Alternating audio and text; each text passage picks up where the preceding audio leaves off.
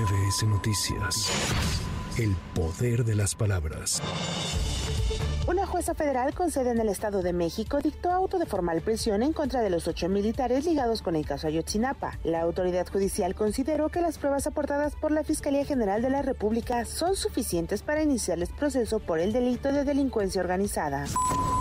Consejera presidenta del INE, Guadalupe Tadei, presentó a los partidos políticos el plan de seguridad para candidatas y candidatos en el marco del proceso electoral que está en marcha. En ningún momento el Instituto Nacional Electoral cuenta con atribuciones de vigilancia y de investigación. Siempre estamos en colaboración con las instancias correspondientes ni el día de la jornada. ¿Qué si sucede el día de la jornada? Y por eso tenemos nosotros la tranquilidad de invitar a toda la población a que salga a votar con tranquilidad ese día, en paz, en familia y que participe de la definición de nuestras autoridades a nivel eh, local y a nivel federal.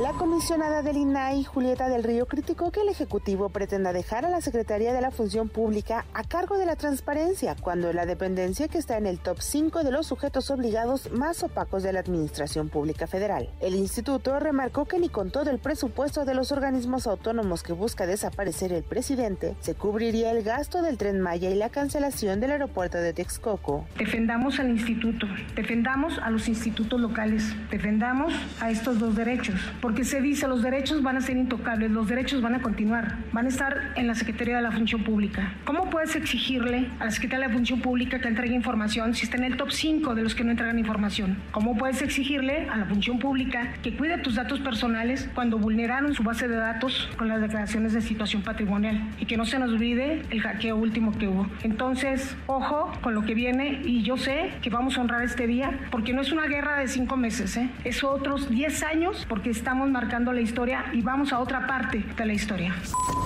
Este miércoles el Partido del Trabajo declaró a Claudia Sheinbaum como su candidata a la presidencia de la República, quien aseguró que desde el gobierno mantendrá la lucha para garantizar y ampliar los derechos conquistados.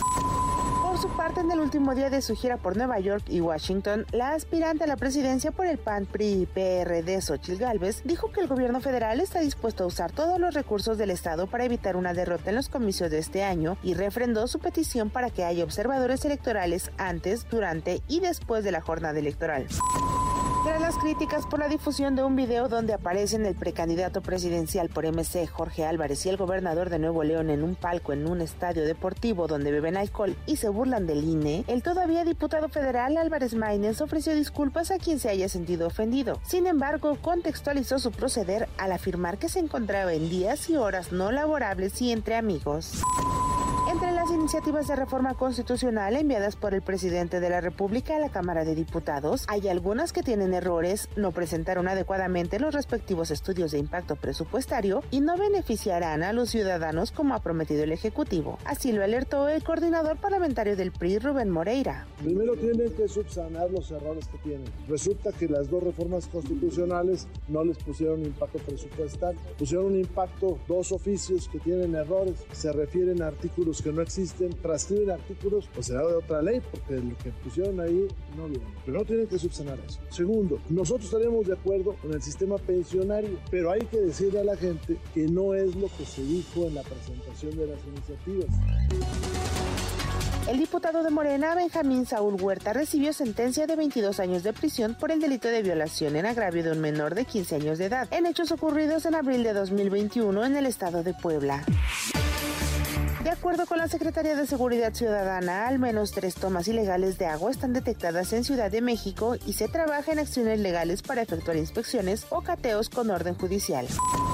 La Secretaría de Seguridad Ciudadana mantiene a raya a grupos criminales provenientes de otras partes del país como la familia michoacana y el cártel de Sinaloa, que a pesar de tener presencia en la capital, sus integrantes han sido detenidos. Así lo explicó Pablo Vázquez Camacho, titular de la dependencia. Ha mantenido a raya la actividad delictiva en todo sentido y ha mantenido a raya la violencia. Esto no es para cantar victoria o decir como ya se presentaron resultados ayer, dejamos de trabajar. Esos resultados son producto de un trabajo constante. Para MBS Noticias, Anaí Cristóbal. MBS Noticias.